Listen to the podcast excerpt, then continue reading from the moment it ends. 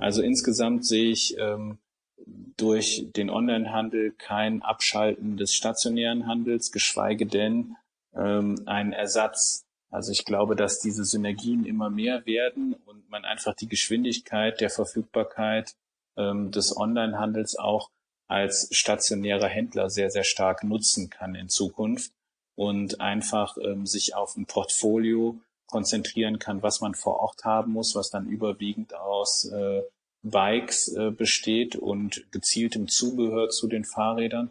Aber dass man dann halt zum Beispiel, wenn ein Kunde sagt, hey, äh, Oma, kannst du mir nicht den Helm besorgen oder kann ich den bei dir? Dass man dann einfach sagen kann, ja klar, ich bestell dir den, morgen ist er da, kannst du mit anprobieren. Und es gehört einfach mit zum Service des stationären Handels dann dazu, ähm, diese Sachen halt mit zu besorgen und mit zu beschaffen.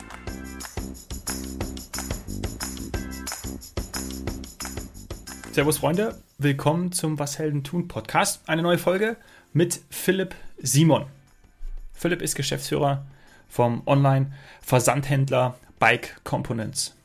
Ob komplette Fahrräder oder einfach nur das Zubehör, dafür ist er vor allem auch Bike Components bekannt.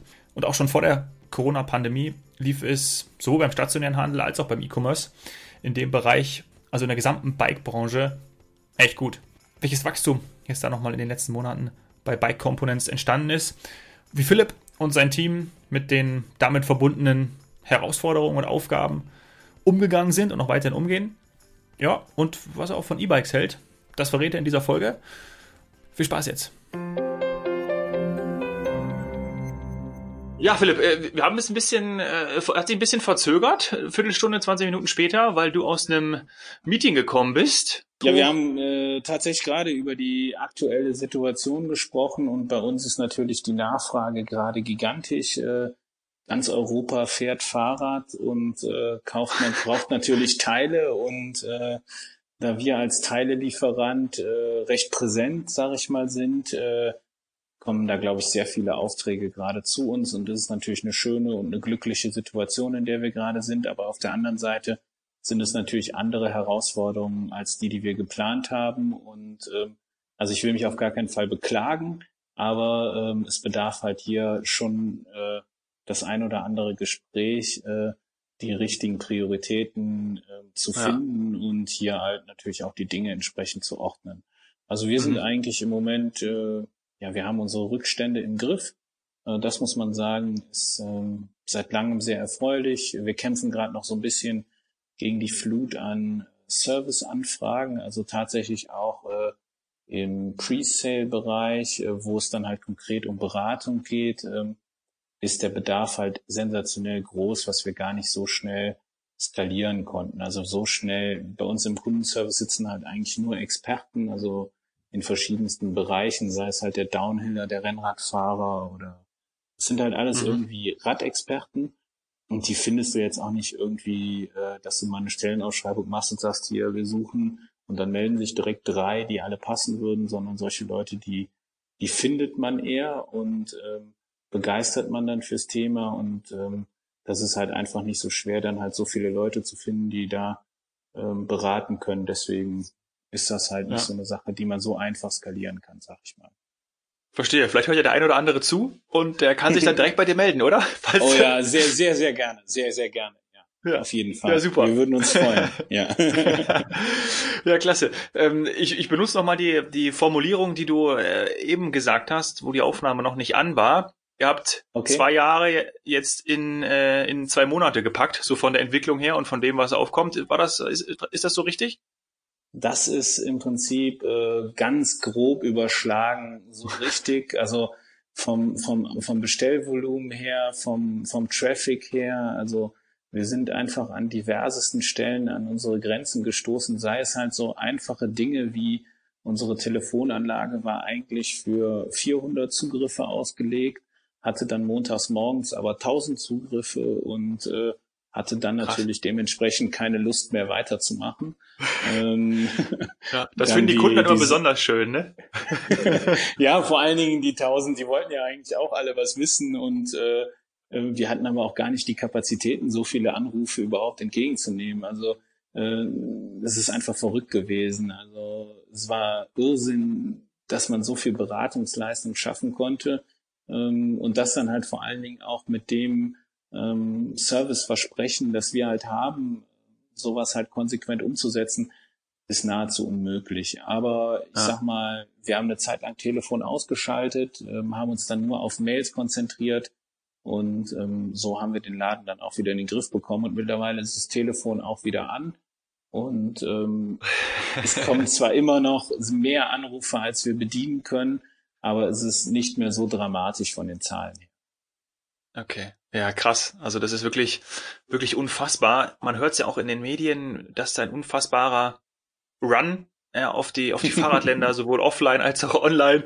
Äh, da passiert man, das gibt's ja schon immer. Man weiß ja irgendwie im Frühjahr, im Sommer Reparaturen, äh, neuere Fahrräder, die angeschafft werden. Aber das jetzt hier ist nochmal eine ganz andere Hausnummer. Natürlich hat Corona und der Lockdown seinen Teil dazu beigetragen. Die Menschen fahren irgendwie nicht mehr öffentliche Verkehrsmittel. Ich habe es letztes Mal schon im anderen Podcast gesagt. Ich glaube, ich, ich, bin tatsächlich seit März bin ich nicht mehr äh, hier in München mit mit U-Bahn und Tram gefahren.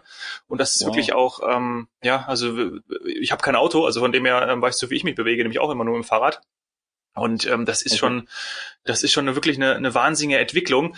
Ähm, ich würde gerne noch auf den Punkt äh, äh, zu sprechen kommen, weil du gerade gesagt hast, bei euch am ähm, im Service jetzt natürlich auch die Experten. Wie, wie kann man irgendwie den den, ähm, den Kunden unterteilen? Also ist das dann wirklich einmal der auch wirklich der, der Profi, der dann entsprechend ähm, sich auch sehr gut auskennt? Sind das dann Menschen wie auch wie, wie ich natürlich, die einfach auch ähm, super gerne eigentlich täglich mit dem Fahrrad fahren, aber ähm, ich kann mir jetzt ähm, also um, um ja, die Kette aufziehen kriege ich noch selber hin, aber Reifenwechsel auch noch, aber dann gehe ich schon auch immer zum Händler und lasse da was an meinem Bike machen. Also bin jetzt nicht der absolute Experte. Aber kann man das so irgendwie unterteilen? Macht ihr das auch, die dann entsprechend zu den Neukauf und auch Frühlingscheck, Reparaturen entsprechend dann das einordnen? Oder ist es eigentlich jeder Kunde gleich? Also wir, also es ist nicht so, dass wir einem Kunden sagen, wenn er anruft und danach fragt, äh, könnt ihr mir mal sagen, wie ich den Reifen hier wechseln soll, dass wir dann mhm. sofort auflegen und sagen, äh, nee, nee, nee. Also der, wir, sind nur, wir sind nur für die Experten. der jetzt nicht. Ne? Äh, also es wäre, glaube ich, ganz ja. schön traurig, wenn wir sagen, wir würden nur noch Profis akzeptieren, ähm, um ja. äh, ein möglichst äh, expertennahes Gespräch zu führen. Also wir freuen uns natürlich erstmal über jeden, der anruft und jede Frage muss auch einfach mal gestellt werden. Ähm, das ist absolut äh, legitim und ist auch absolut fair an der Stelle. Ähm, aber man muss halt schon sagen, dass der Grad der Fragen, ähm, also die Richtung der Fragen, sich eben schon durch die Masse etwas verändert hat. Also das lag ja auch daran, dass viele Fahrradläden ähm, geschlossen waren und viele Leute einfach auch gar keine anderen Möglichkeiten hatten, als Reparaturen selber durchzuführen in dem Moment mhm. waren dann halt, wir haben auch noch ähm, online äh, Schrauberkurse angeboten. Ähm, mhm. Die haben wir dann mit Zoom durchgeführt. Das hat super Anklang gefunden.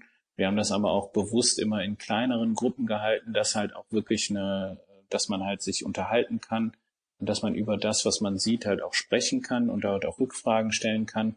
Ähm, das ist ganz wichtig. Meistens ist es tatsächlich so, ähm, dass Leute ähm, Fragen zu Artikeln haben, zu Kompatibilitäten haben. Und ähm, dazu gehört dann einfach auch ein breites Fachwissen, um das ähm, in viel, möglichst vielen Facetten als ähm, ja im, an der Hotline halt beantworten zu können. Und wenn, wenn der Mitarbeiter von uns selber das mal nicht weiß, ist es aber so, dass garantiert irgendwer anders im Raum das Problem kennt und ähm, da halt wahrscheinlich was Gutes zu sagen kann. Also das ist halt einfach so, Radsport ist ja jetzt auch nicht, äh, ähm, also ich kenne mich lange nicht so gut im Rennradbereich aus, äh, wie das ein Mitarbeiter kann, der halt äh, von Hause aus schon seit 15 Jahren Rennrad fährt und äh, umgekehrt kann ich dann halt einfach besser über das Thema sprechen, was mir dann halt mehr liegt. Das ist dann halt einfach Mountainbiken. Und dann mhm. gibt's halt auch andere, die fahren Reiserad, also haben schon etliche Touren gemacht, äh, und äh, können dann halt einfach an der Stelle viel bessere Tipps geben, wie man halt seine Sachen packt oder so. Ähm, und das ist halt sehr, sehr vielseitig, äh, wie die Gespräche da auf uns zukommen und mit was für einer Art Fragen die Leute uns konfrontieren. Tatsächlich war es aber so, dass auch ähm, dadurch, dass die Lieferketten teilweise unterbrochen waren, wir nicht ordentlich ausreichend verfügbare Ware hatten. Äh, Wäre ja auch äh, verrückt gewesen, wenn wir uns darauf ein, hätten einstellen können. Ähm, mhm. war es halt auch so, dass sehr oft die Frage kam, hör mal, was macht eigentlich meine Bestellung? Wann kann ich mit der Auslieferung rechnen? Und ähm, da musste man dann halt einfach gucken, eventuell auf ein lagerndes Alternativprodukt gehen, was halt das gleiche kann. Also es war halt von bis äh, waren die Anfragen. Ja, ähm, ja. Aber alles im Prinzip lösbar. Ja, muss man eben entsprechend sehr flexibel reagieren. Und ähm, ich will jetzt gar nicht auf diesen Unterschied stationärer Handel, E-Commerce eingehen. Das ist, glaube ich, auch vielen, vielen bewusst.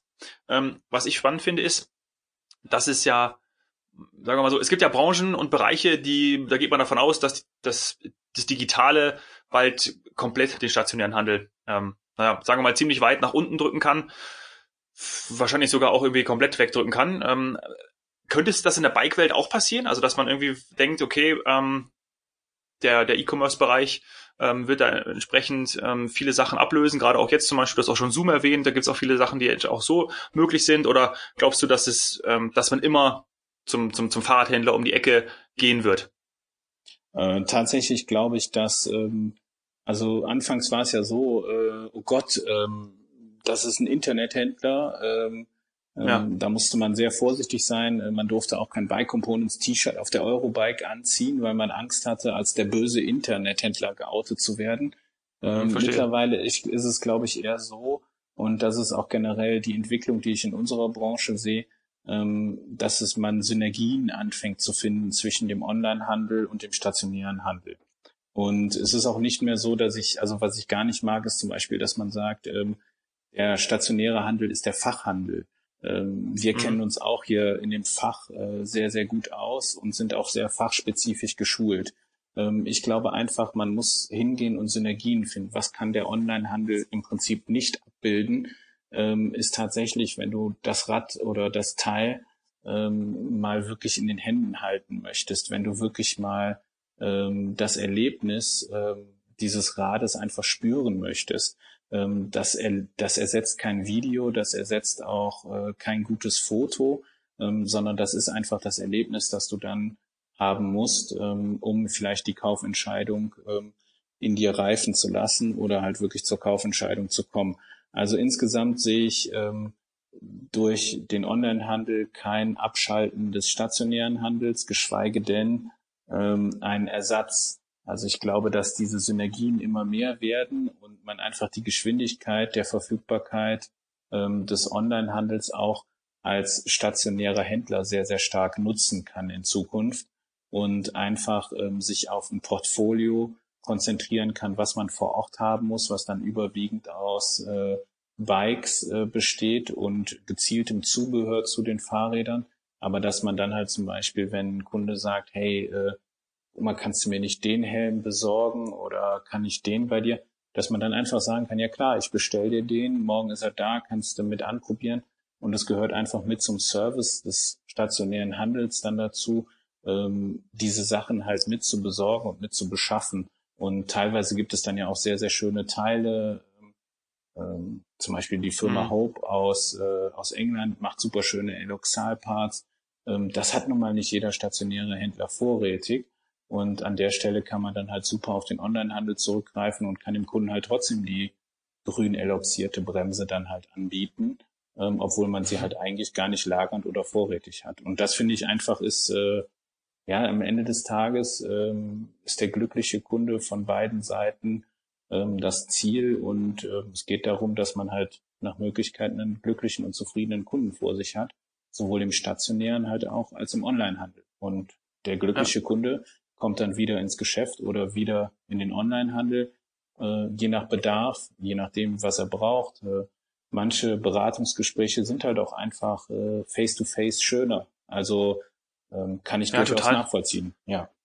Ja, sind ja auch gute Aussichten dann für den Kunden. Also über die, die Auswahl oder diese große Auswahl zu haben, ist ja auch dann wirklich eine gute, eine gute Möglichkeit und ähm, dann auch natürlich auch Kaufkriterium. Ja? Also total. Ja. Ähm, ich, digital ist das eine. Wir haben auch einen super krassen Wandel in dieser, dieser E-Mobilität. Ja, und jetzt ob wir E-Roller haben oder ähm, klar Elektroautos, aber auch vor allem auch die die E-Bikes. Und ich bin letzte Woche fünf Tage in den Bergen gewesen und ich habe mhm. bewusst drauf geachtet und konnte mich der Beobachtung tatsächlich auch nicht entziehen, dass von 50 Mountainbikern, denen wir begegnet sind, waren nur sechs ohne Elektroantrieb. Das ist wow. jetzt wahrscheinlich einfach Normalität. Absolut, ja. Also ähm, E-Bike ist auf jeden Fall ähm, ein Megatrend und es ist natürlich auch was, ähm, was, äh, also Bergauffahren, äh, da brauchen wir kein Geheimnis draus machen, ist jetzt auch nicht mein größtes Vergnügen. ähm, Weiß auch nicht. ähm, und äh, da hilft natürlich so ein Motor schon. Und generell äh, muss man halt sagen, ist das Thema einfach sehr komfortabel und es macht halt Spaß und man schafft halt einfach viel mehr Strecke, als man ohne E schaffen könnte. Und gerade für, für ungeübte Fahrer, die wahrscheinlich einfach nur als Ziel haben, den Gipfel zu erreichen oder so, ähm, ist das eine sehr, sehr willkommene Alternative, zumal sich ja die meisten Verleiher in den Bergregionen ähm, eigentlich ja. nur noch auf E-Bike konzentrieren. Das ist so, mir auch aufgefallen. Da findet man ja gar kein normales Fahrrad mehr. Also normal in Anführungsstrichen. Ja. Ja, ja, ja, ja. Das war wirklich unten am am, am Fuße äh, war es wirklich immer so, also das war an den Bergstationen auch total krass. Also nur noch nur noch E-Bikes im Verleih. Ähm, aber so ist es halt und ist natürlich auch gut. Ermöglicht ja auch jede Menge ähm, äh, Freiheit, dass dann jeder auch in die Berge kann. Natürlich muss man auch irgendwie aufpassen, wenn es dann irgendwie zu viel wird. Ähm, aber das ähm, habe ich, das sehe ich jetzt noch nicht. Aber das ist ja auch, die liest man ja auch häufiger in Kritiken, ne? dass jetzt diejenigen in den Bergen sind oder mit den E-Bikes unterwegs sind, die das vielleicht eigentlich gar nicht so machen sollten. Ähm, weiß nicht, das brauchen wir jetzt nicht so diskutieren, aber ähm, brauchen wir nicht diskutieren. Das ist halt auch so ein bisschen Eigendisziplin. Ne? Wenn ich dann natürlich in die Pfade einbiege, ähm, die für Wanderer vorgesehen sind, da kann das Gelände halt schon mal unabsehbar ziemlich äh, schroff werden. Und wenn ich dann ja. natürlich als ungeübter Fahrer mit so einem 20 Kilo äh, E-Bike ähm, dann da halt irgendwo strande, ähm, dann ist das natürlich ein gewisses Gefahrenpotenzial. Aber das liegt halt auch daran, äh, das gibt's genauso im Bergsteigen, dass Leute sich komplett überschätzen oder so. Also ja, ähm, das da gibt's überall. einzelne, einzelne schwarze Schafe würde ich da jetzt nicht exemplarisch äh, ja. sondern äh, das denke ich passiert überall in allen Bereichen. Ja. Mhm. Wie bist du denn zum Biken gekommen? Äh, puh, ja, gute Frage. Also ich fahre eigentlich schon sehr, sehr lange Fahrrad. Wir haben damals äh, ein bisschen ländlicher gelebt und dann war es natürlich auch so, dass du über das Fahrrad äh, Mobilität gewonnen hast und äh, schnell in der nächsten Stadt warst. Und äh, also dann bin ich sehr früh aufs Mountainbike gekommen, ähm, bin dann auch eine Zeit lang mal Rennrad gefahren. Ähm, tatsächlich hat es dann auch so eine kleine Ebbe gehabt äh, nach der Pubertät. Äh, und ähm, das fing dann auch wieder an, als ich bei Bike Components äh, angefangen habe zu arbeiten. Also ich hatte dann zwar schon wieder ein Mountainbike, aber dann ging es halt richtig los, als ich bei Bike Components als äh, studentische Hilfskraft angefangen habe quasi. Ähm, mhm. Man hatte halt auf einmal ein ganz anderes Spektrum an Teilen zur Verfügung, konnte die natürlich auch zu äh, sehr schönen Sonderkonditionen als Mitarbeiter einkaufen.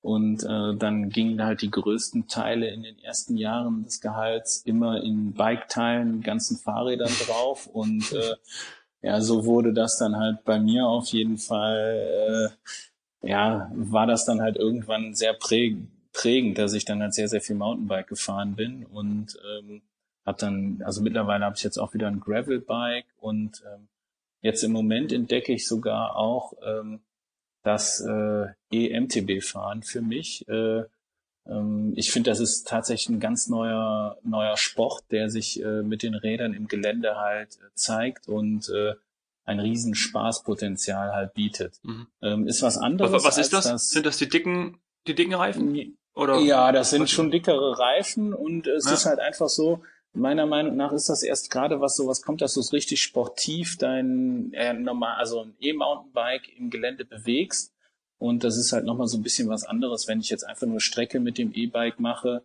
ähm, mhm. sondern da geht's halt auch wirklich dann darum, das richtig im Gelände zu bewegen. Und ähm, ich finde, das bringt äh, tatsächlich richtig viel Fun äh, in der Feierabendrunde und ähm, ersetzt aber jetzt auch nicht am Wochenende die große Tour, die du dann halt mit den Kumpels machst ohne E-Antrieb. Also insgesamt äh, ja bin ich da halt auch sehr äh, offen für Neues und äh, auch das Thema Gravel hat mir sehr, sehr viel Spaß gemacht. Ich bin zwischendurch auch nochmal Rennrad gefahren und äh, will da jetzt auch keine Klischees oder so verurteilen, sondern äh, im Gegenteil.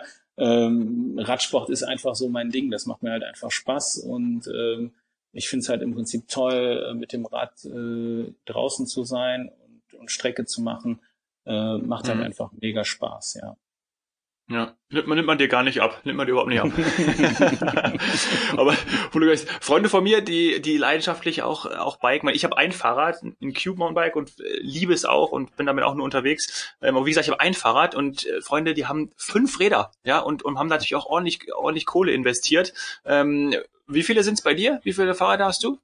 Oder du sitzt natürlich an der Quelle und kannst immer wechseln wahrscheinlich. Ja, also sagen wir mal so, ich habe äh, zu Hause bei uns im Keller drei Fahrräder stehen und es gibt halt noch so eine gewisse Dunkelziffer, äh, die ich jetzt aber nicht verraten möchte.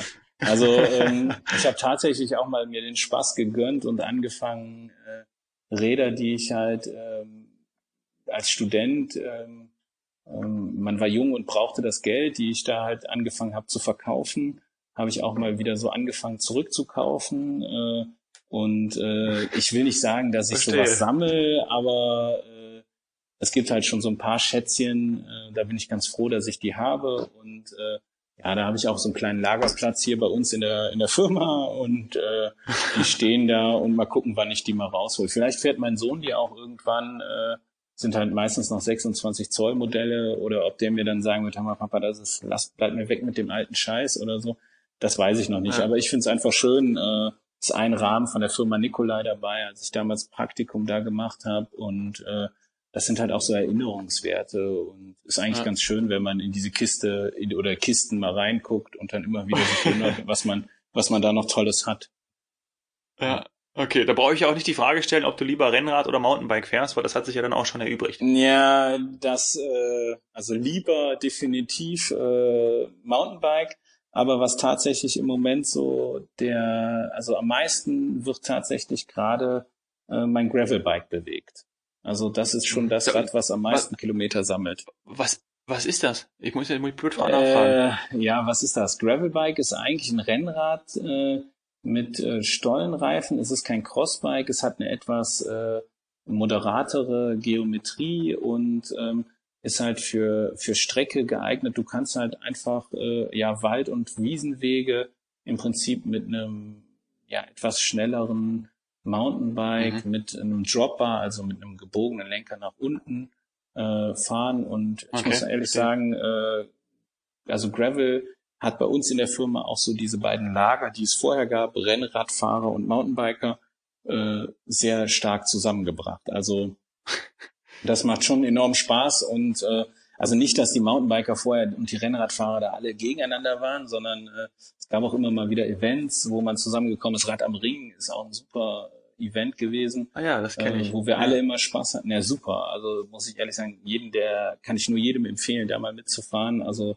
die grüne Hölle auf dem Fahrrad zu erleben, ist sicherlich, äh, und das bei Nacht, ist äh, sensationell. Diese Fuchsröhre, wo man knapp 100 kmh drauf bekommt und äh, es ist unglaublich. Also es ist ein tolles Gefühl. Mhm. Und ähm, aber wie gesagt, im Moment ist es tatsächlich bei mir am meisten Gravelbike und ähm, Rennrad habe ich mein letztes, glaube ich, so vor drei oder vier Jahren gehabt. Äh, okay. Aber, Na gut. Ja, Wird's mal wieder halt Zeit, ne? Mal. Wird's wieder Zeit. Ja, ich hatte tatsächlich auch noch mal Lust, aber äh, ich habe zwei Kinder und dann ist natürlich auch die Zeit ein bisschen knapp, äh, so viel Radsport ja. zu betreiben. Ja. Verstehe, verstehe. Aber sag mal, wo, geht's denn hin? Also sag mal, äh, kann man das überhaupt sagen? Also klar, man hat jetzt die die die E-Bikes auf dem, die jetzt wirklich krass im Vor, auf, dem, auf dem Vormarsch sind. Ich meine, die sind ja auch ein bisschen teurer, das kann man ja auch erwähnen. Ja. ja wenn man so ein, es gibt glaube ich auch mittlerweile Bikes für äh, für 500, 600 Euro, die die super gut sind, die richtig gut sind. Und ähm, dann natürlich auch Fahrräder, die, ja, das, das ist Open End, also da kannst du auch ordentlich Kohle da lassen. Meine, ja, das, das, da ist auch gut, gut Musik drin. Ähm, aber wo geht's denn da hin in diese Richtung? Also wir haben jetzt über, ihr seid, ein, ihr seid digital unterwegs, ihr, ihr habt Zoom benutzt, ähm, E-Bikes kommen, äh, wir haben über, über, über Fatbikes gesprochen, Mountainbikes, ähm, Rennräder, also gibt's irgendwie was? Also blöde Frage, aber vielleicht, wie sieht das Bike der Zukunft aus?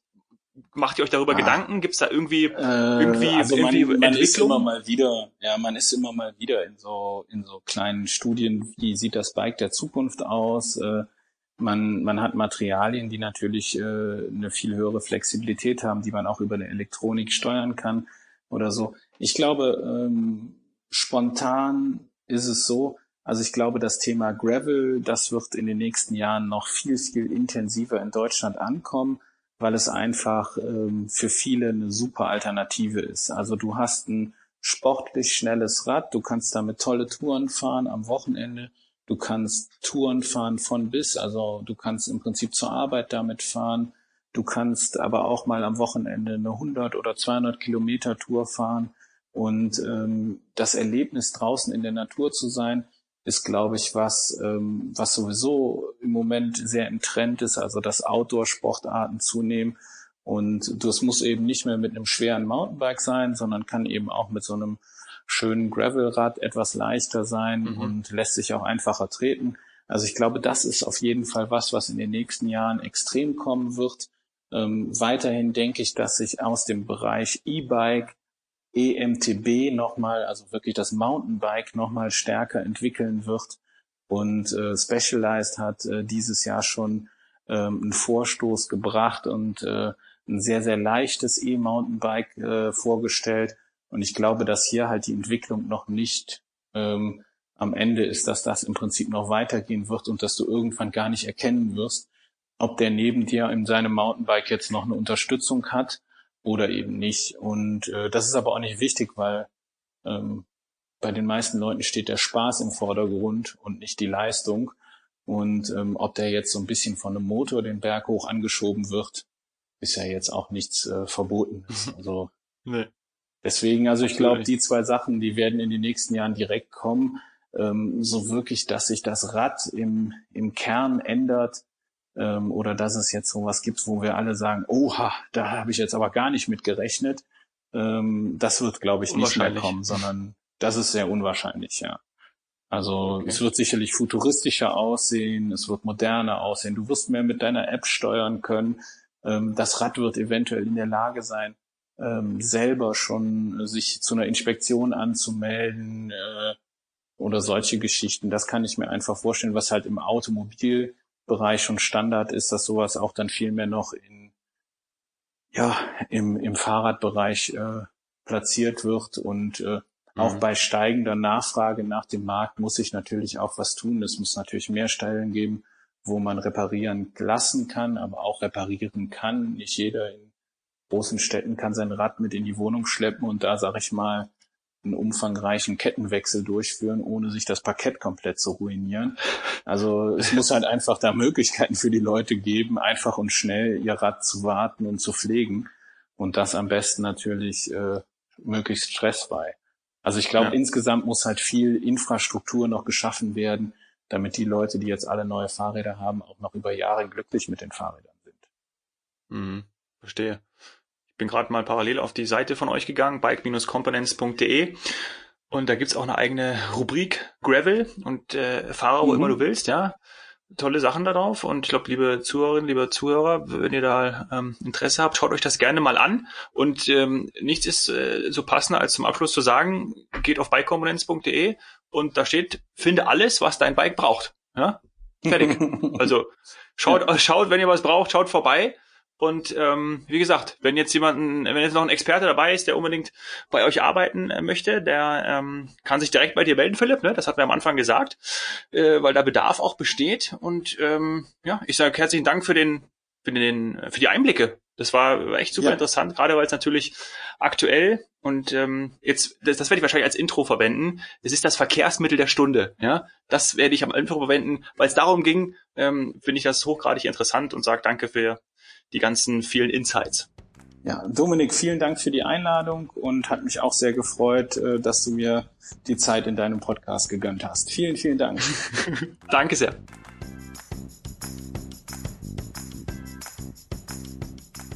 Ja, was habe ich mitgenommen aus dem Gespräch mit Philipp?